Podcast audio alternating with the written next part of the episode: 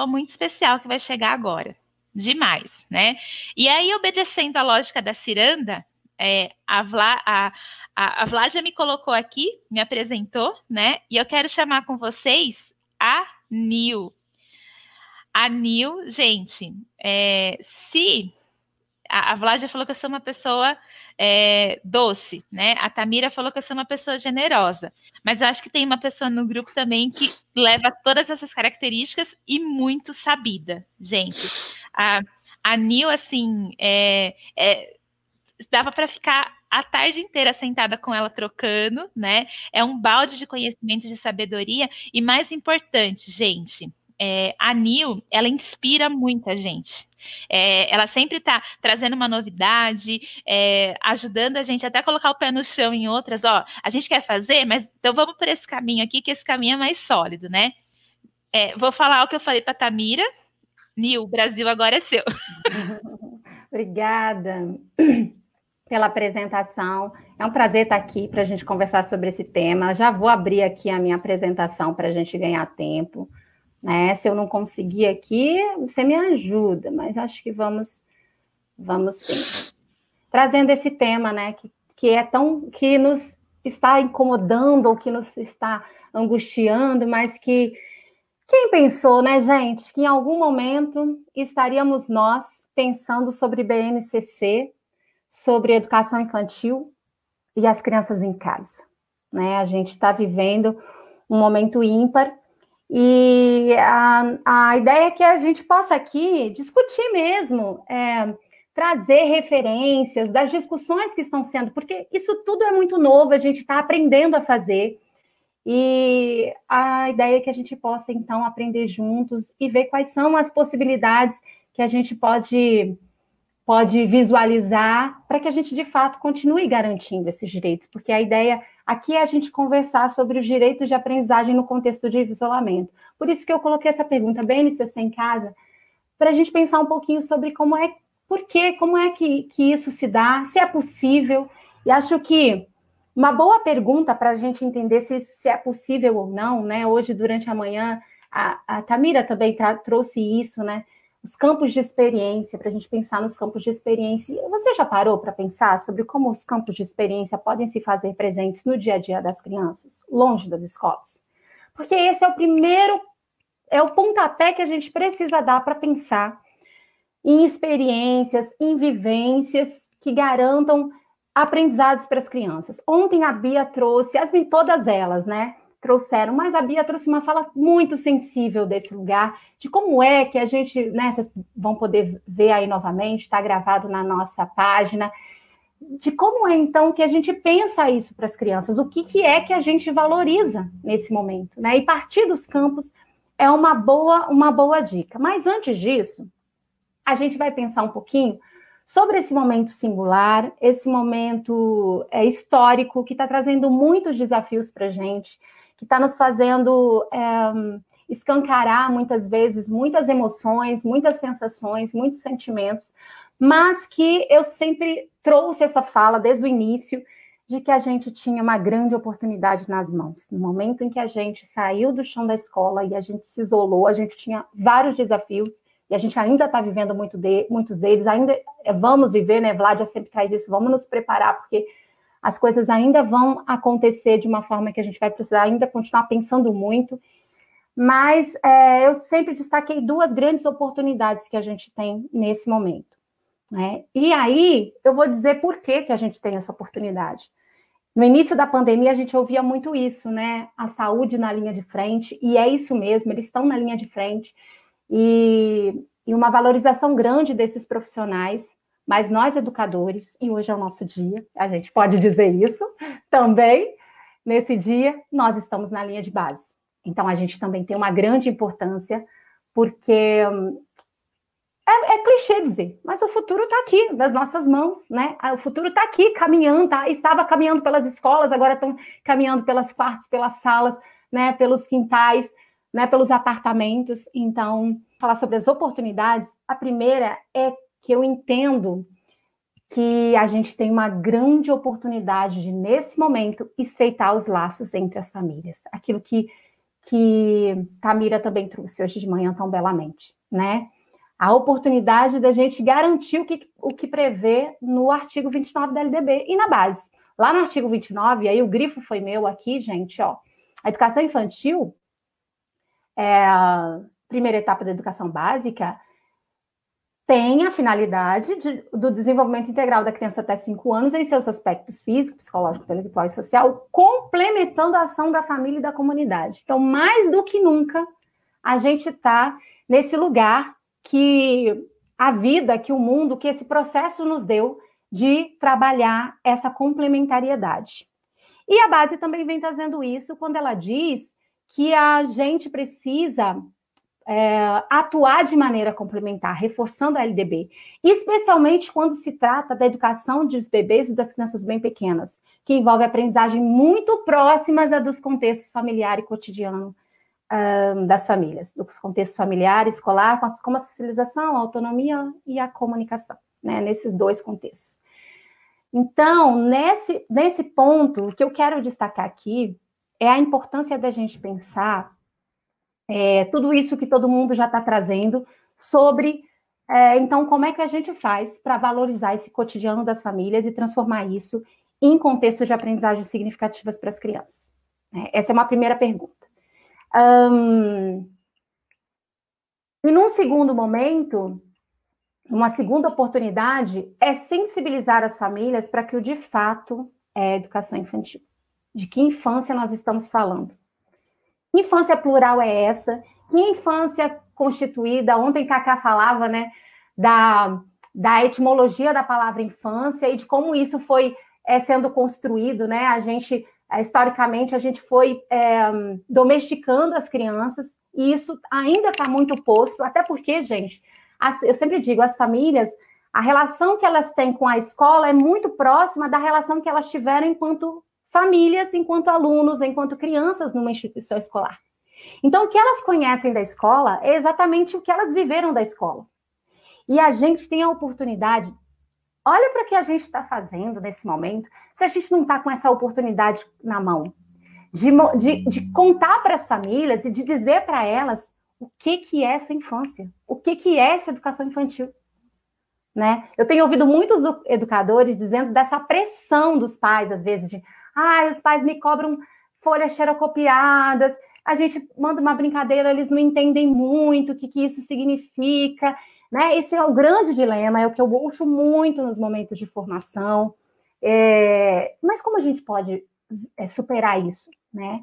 Nesse lugar da sensibilização nesse lugar de cada vez mais a gente estar tá nesses processos dialógicos, a gente está aqui conversando, discutindo, encontrando com outros conhecimentos, reforçando o que a gente já tem, né, aprofundando, construindo, desconstruindo, para cada vez mais justificar a nossa prática e ajudar as famílias a dar sentido para as propostas que a gente envia para casa. A compreender a importância dessas propostas. Né? De ontem até agora, a gente teve aí várias, vários exemplos de possibilidades de como a gente valorizar esse cotidiano, valorizar as rotinas das famílias, garantir a, a, os objetivos de aprendizagem com propostas muito próximas do que as crianças estão vivendo, porque é isso que a Base Nacional diz, né? Valorizem o cotidiano das crianças. E a gente tem aí nesse momento essa, essa oportunidade. Eu quero contar aqui, antes de falar dessa relação com as famílias, é, fazer uma parte de uma uma experiência que eu tive com uma família no meu último ano de sala de aula foi o ano passado. Eu estava com uma turma de três aninhos, que agora eu estou licenciada da sala porque eu estou só com formação, né? E, e aí, bem no início do ano, eu ouvia muito assim as famílias. É, três aninhos, aqui no meu município, eles saem da creche com dois aninhos e vão para a pré-escola, para os prédios de pré-escola 3, 4 e 5. Então, uma expectativa muito grande das famílias é que as crianças já começassem a escrever, ler, escrever, sabe? Uma coisa. Isso que a gente já tem aí, dessa pressão que a gente vive muitas vezes das famílias, que é esse dilema que eu tenho que eu contei para vocês, que eu tenho ouvido muito dos professores, né? Desse lugar de uma. De um, de um conhecimento que não está muito próximo da construção de linguagem oral escrita, né, dessa, dessa, dessa ideia da expressão, da aquisição da linguagem oral escrita pela criança. E é, eu via que as expectativas dessas famílias estavam num lugar assim que apontava esse desconhecimento, sabe? Desconhecimento da faixa etária. E aí eu fui estudar um pouquinho o desenvolvimento disso, o desenvolvimento do desenho para a criança, e entender em, em, que fases as crianças estavam, o que, que elas estavam me dizendo, o que, que era possível é, para elas, que eu pudesse oportunizar para elas avançarem. E é, montei, é, é, chamei os pais num dia para contar para eles, para mostrar essas atividades para as crianças, essa documentação, para dizer o que era esperado para essa faixa etária, né? E não foi nada assim formativo, foi uma conversa em que a gente, que eu pude mostrar o que as crianças já sabiam sobre aquilo ah, e quais eram as expectativas para elas no, na, na, faixa etária e até a educação infantil, até chegarem ao final dos cinco anos.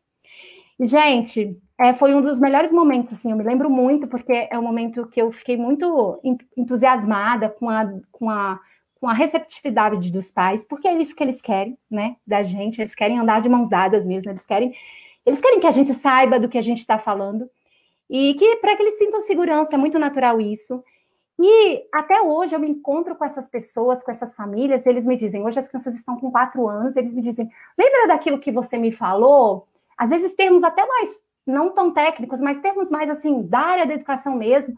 Então, eu percebi isso quando a criança, quando meu filho começou a, a escrever assim, eu percebi isso quando ele começou a desenhar isso.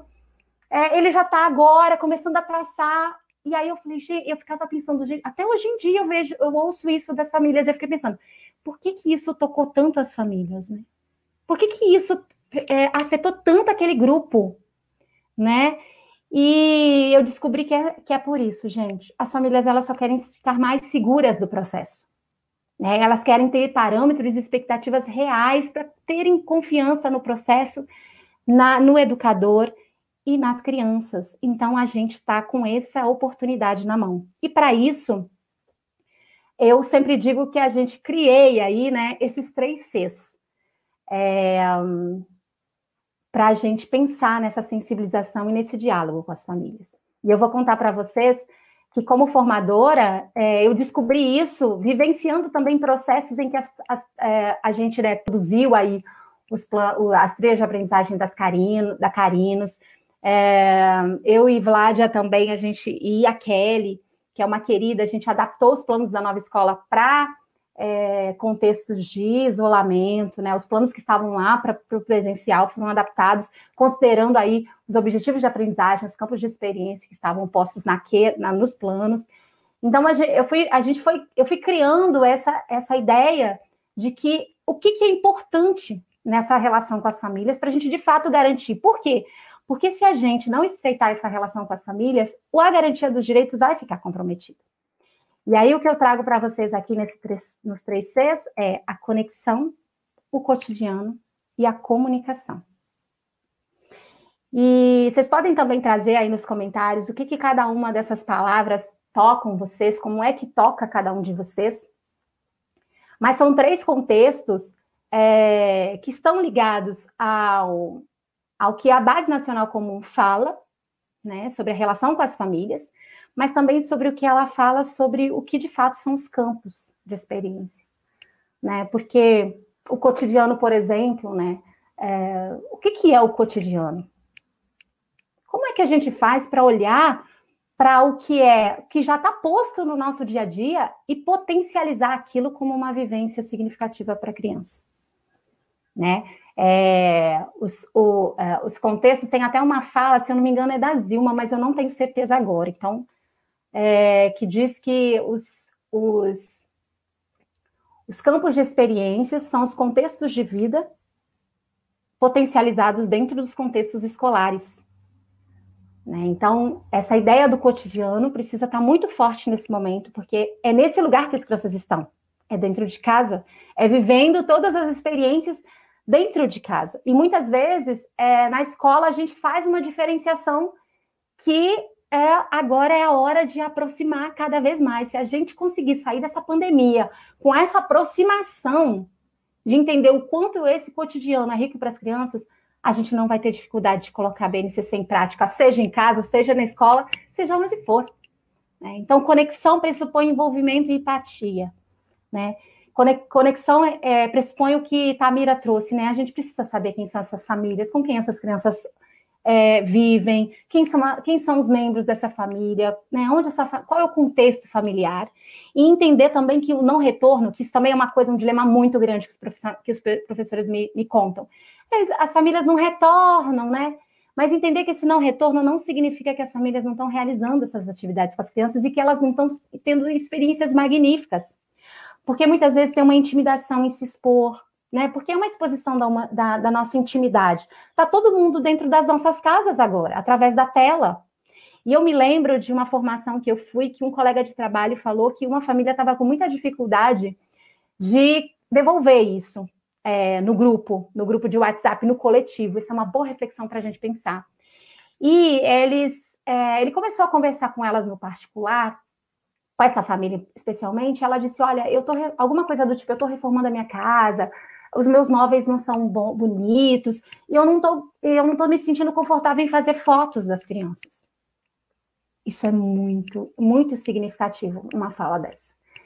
Então, esse envolvimento e empatia é olhar para essa realidade e pensar outras possibilidades, né? Será que essa família não pode compartilhar por áudio?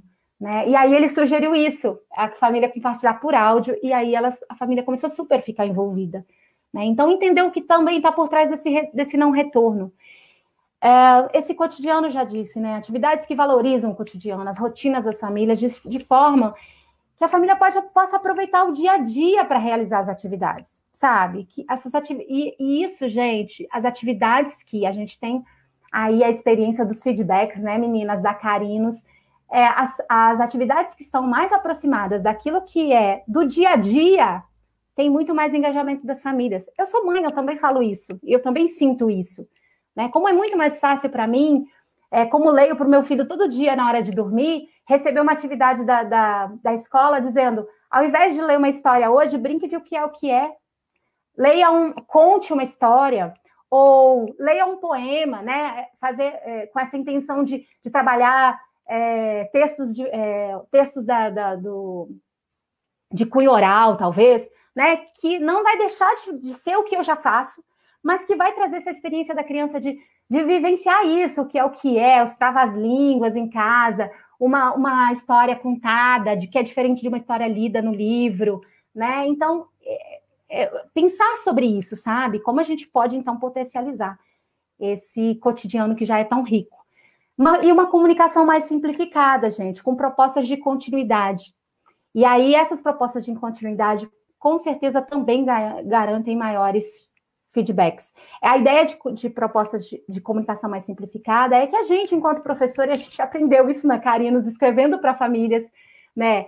É, o quanto uma, uma ideia, uma, uma fala mais simplificada aproxima mais o professor. E a gente, como professor, às vezes tende né, a usar uns termos a justificar a prática, que é importante, mas com termos muito mais é, aproximados do que é teoria, do que é científico. E quando a gente diz para as famílias, é, como esse exemplo que eu dei, né? Ou um outro exemplo, é, leia esse poema para a criança é, só pela apreciação, porque a apreciação do poema nos aproxima daquilo que é mais lindo dentro da literatura, né? Que é essa arte da poesia a gente já está dizendo muito para eles. E a criança se sensibilizou, ela ouviu, como que foi, né? Que esse feedback também seja bem mais simplificado, né? Isso é o que a gente está entendendo que está é, engajando mais as famílias. Agora eu quero ouvir de vocês, é, daí aqui no, nos comentários, é, eu trouxe três pontos aqui para a gente pensar na garantia dos direitos das crianças, é, se vocês acham que é mito ou verdade. Vamos pensar no primeiro e eu vou olhar aqui os comentários. O primeiro, o currículo fica prejudicado no contexto de isolamento. Mito ou verdade? Mito. Por que, que é mito, gente? Um.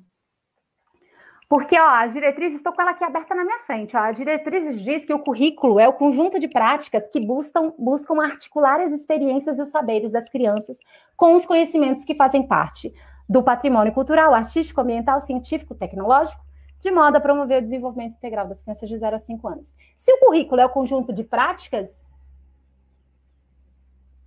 será que ele fica prejudicado? Se a gente está aí vivenciando. E aí, essa ideia que também Tamira reforçou de manhã, né? Que currículo é esse? como é que a gente pensa currículo, né? É, e como a gente pode, então, de, ao invés de pensar que ele fica prejudicado, potencializar com práticas mais significativas e qualificadas. E o dois, já que o cotidiano das famílias são importantes contextos de aprendizagem, né? Já que a gente falou aqui que cotidiano, que as crianças aprendem muito com o cotidiano, que o cotidiano é uma coisa que a gente precisa valorizar, precisa trazer essas vivências para as crianças para que elas aprendam. É, eu não preciso ter objetivo claro na hora de planejar. Né? O que, que vocês acham? Mito ou verdade? Então, gente, é, a gente precisa ter objetivos claros.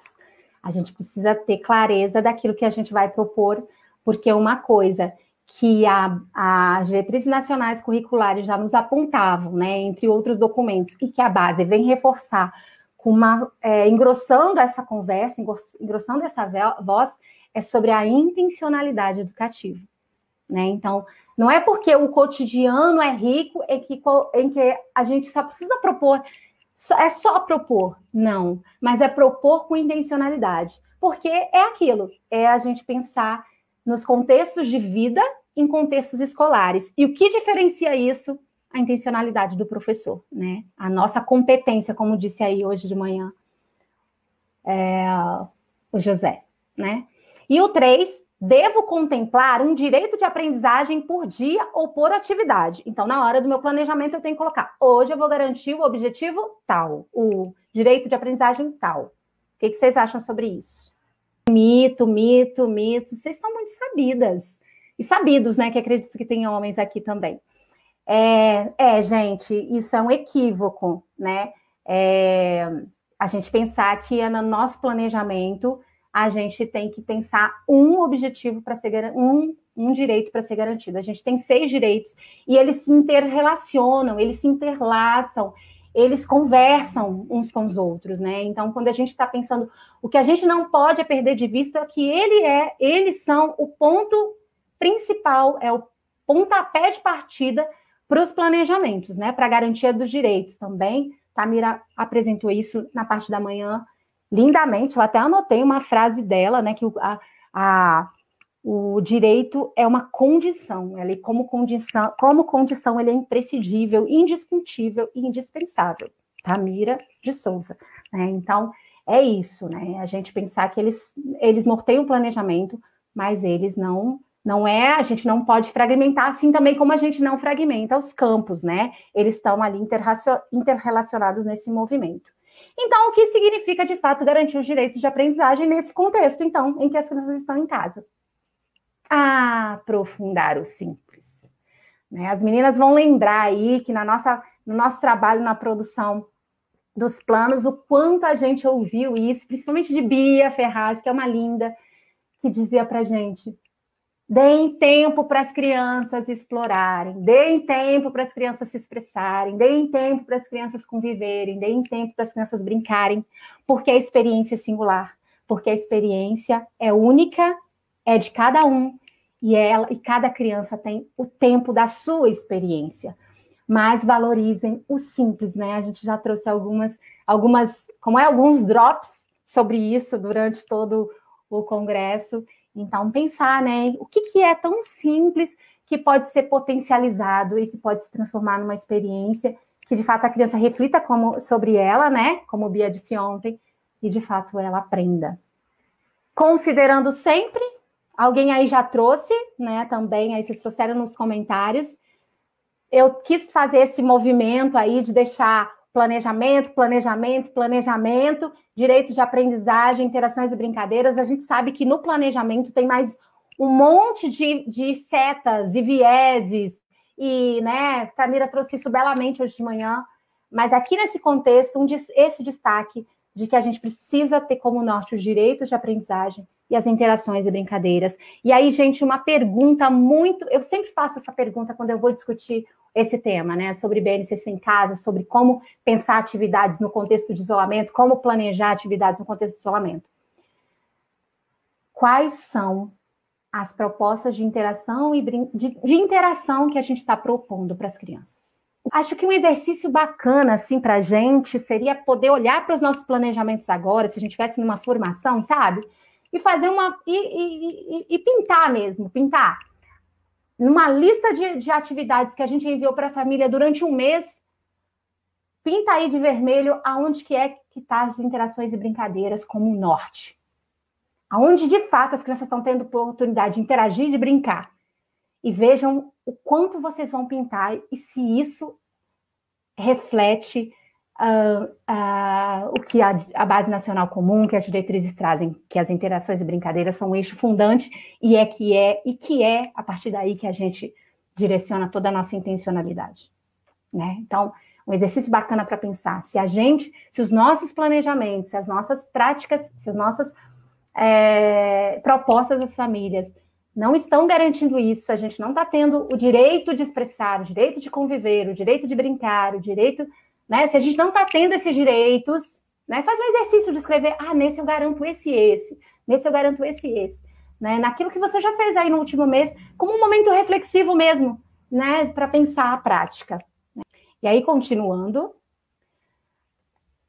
vamos pensar agora em cada em situações para cada, né? Para cada direito, para a gente já ir aí também é, para o final da, da, da nossa discussão aqui. Né, conviver, esse é o direito que está lá na base, né? Conviver com outras crianças e adultos em pequenos e grandes grupos. Então, gente, se apropriem disso, tá? Pequenos e grandes grupos, né? Naquilo que a gente falou de manhã também sobre os agrupamentos, que tipo de agrupamentos eu estou propondo, como é que essa família, que grupo eu tenho nessa família, quem é que mora com essas crianças, né? É, quais são as propostas de convivência que nós estamos sugerindo às famílias? E quais são as situações de convivência das famílias que a gente pode potencializar. Gente, ontem eu fiquei impressionada com aquela foto da que Ana Teresa trouxe sobre um café, né? Sobre a criança organizando o seu café, que é um momento de, de convivência diário, que faz parte do nosso cotidiano, da nossa rotina diária, né? Alimentação. Então, pensar sobre isso, pensar sobre como, o que, o que, que de fato as crianças estão aprendendo nesse momento, a gente precisa pensar sobre isso e como a gente pode propor uma situação para que elas aprendam, tenham experiências cada vez mais significativas com isso, né? Aprendam sobre autonomia, aprendam sobre escolhas, aprendam sobre organização, né? De, é, sobre o que, que eu gosto, o que, que eu não gosto, é, como que eu, com, sobre cuidado, sobre compartilhar, sobre apoio e ajuda mútua, né? Se a gente for olhar, isso está muito posto, principalmente dentro do campo eu, outro nós, né? Nesse, nesse exemplo que eu dei mas é, pensar sobre isso, né? Ler as ementas e pensar um pouquinho sobre isso.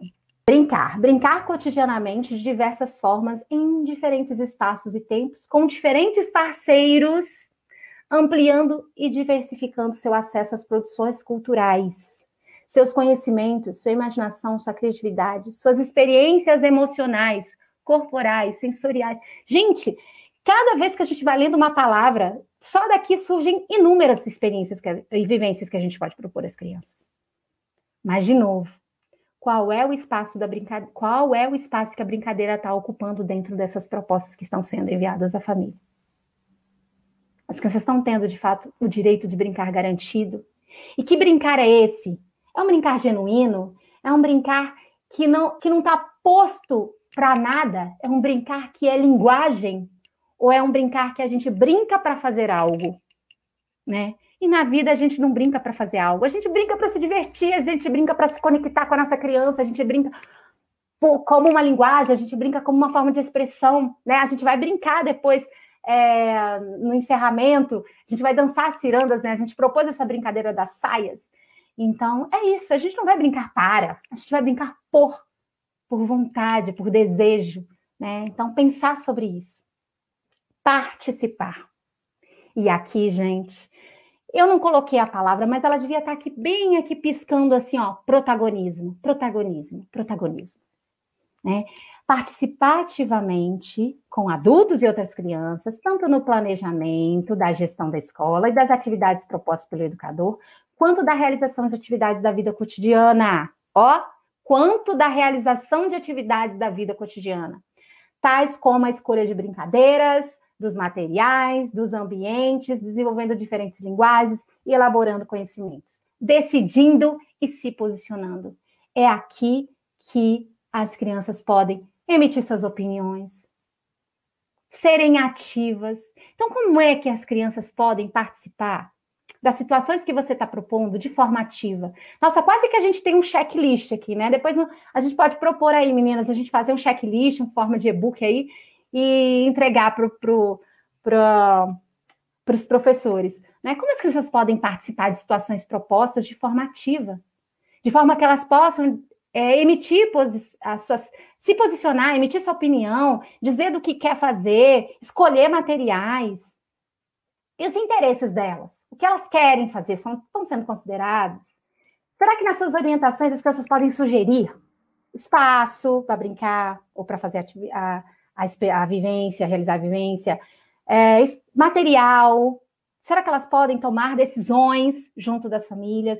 Eu me lembro que a gente na Vádia vai lembrar, né, na, na produção dos planos da, de, de, na adaptação dos planos para acontecer isolamento dos planos da nova escola, o quanto a gente tinha esse cuidado, né, de pensar esse direito na nossa escrita, né, é, e como isso também pode dar direcionamento para as famílias, né, porque às vezes a família não vai estar tá ali entendendo que esse é um direito, mas ela vai, quando você vai dizer para ela, é, é, convide as crianças a sentarem e pensarem em que espaço elas vão realizar essa, essa atividade, né? É, o que elas querem fazer primeiro, ou que brincadeira, dentro desse rol de brincadeiras, qual, crianças, qual é que vocês, enquanto família, escolhem? Ouça as crianças, né? São orientações simples que às vezes podem ajudar a gente aí a garantir esses direitos.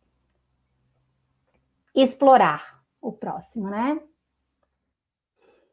Explorar movimentos, gestos, formas, texturas, cores, palavras, emoções, transformações, relacionamentos, histórias, objetos, elementos da natureza que hoje estão tão, né? A gente é tão, tão distante deles e quanto que a natureza nos é importante para a nossa constituição humana.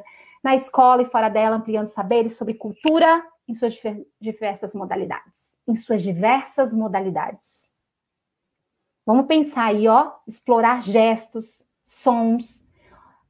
A cada, é, é, de novo, né? A cada palavra que a gente vai lendo, a gente vai pensando em inúmeras possibilidades, né? Explorar o corpo. Como é que o corpo está sendo, como é que essa a lingu, como é que as linguagens estão postas nos nossos planejamentos? Como é que as diversas e diferentes linguagens estão é, dentro dessas propostas que a gente está encaminhando? Quais são as possibilidades de explorar o mundo, mundo todo, com o corpo todo e com as várias linguagens? Quais são essas as possibilidades que a gente está oferecendo para as crianças? É, pensando aí é, na cultura, na arte, na escrita e na tecnologia, mas uh, nas diversas formas de pensar a linguagem corporal, a linguagem é, escrita, a linguagem falada, a oralidade, a linguagem artística, a linguagem visual, a, linguagem, a brincadeira como linguagem. E aí um exemplo é, estava falando do poema, né? É, às vezes a gente pode enviar um poema, um poema novo, ou um que vocês já conhecem, e aí recitar é uma forma, é, ouvir é, alguém ler é outra forma, musicar esse poema é outra forma. É, é, é, representar como esse poema toca você é outra forma. Representar no corpo aonde está a sensação é, dessa poesia. É, poder usar o corpo e os movimentos e gestos e barulhos do corpo para musicar essa poesia. Né? É, trazer essas experiências para as crianças.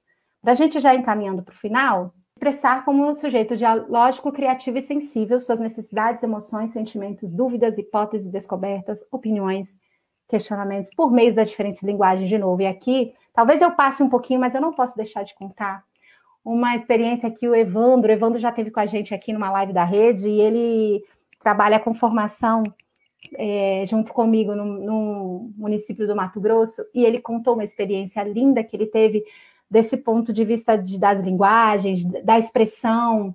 E, e tem muito disso também, nesse exemplo que eu vou dar dele, sobre como a gente ouve e valoriza os interesses das crianças.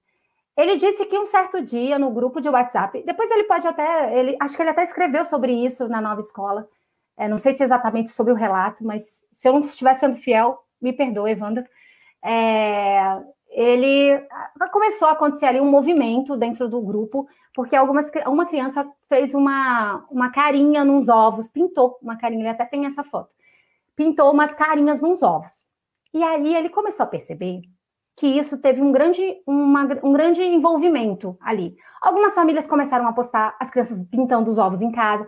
Então ele começou a ver que, tá, que tinha um movimento de interesse, de adesão da família, mesmo que não foi proposto por ele, tá, gente? Isso rolou lá, a família compartilhou uma experiência e ele come... e aí elas começaram. Então ele percebeu essa adesão da família. Então isso é muito importante a gente pensar o que, que, de fato as famílias estão aderindo e o que, que de fato está fazendo sentido para as famílias, porque a gente não, não olha isso, quando a gente está lá presencialmente com as crianças, a gente não olha e fala, hum, isso não faz sentido nenhum para as crianças, então vou mudar aqui meu jeito de pensar, de, de, de planejar minha estratégia. Então, nesse momento, a gente também está exercitando isso, só que do ponto de vista das famílias. E aí, um, ele então viu que isso estava sendo uma, uma, uma coisa que estava envolvendo as crianças e que as crianças tinham muitas aprendizagens sendo que estavam rolando por ali, mas ele intencionalmente propôs que as crianças, e aí ele colocou, é, são crianças bem pequenas, se eu não me engano, aqueles objetivos que têm a ver com é, expressar-se oralmente, falar sobre. Eu não vou me lembrar agora qual é o objetivo, mas é um objetivo que fala sobre esse lugar de as crianças poderem comunicar coisas. E aí, junto a outros, né?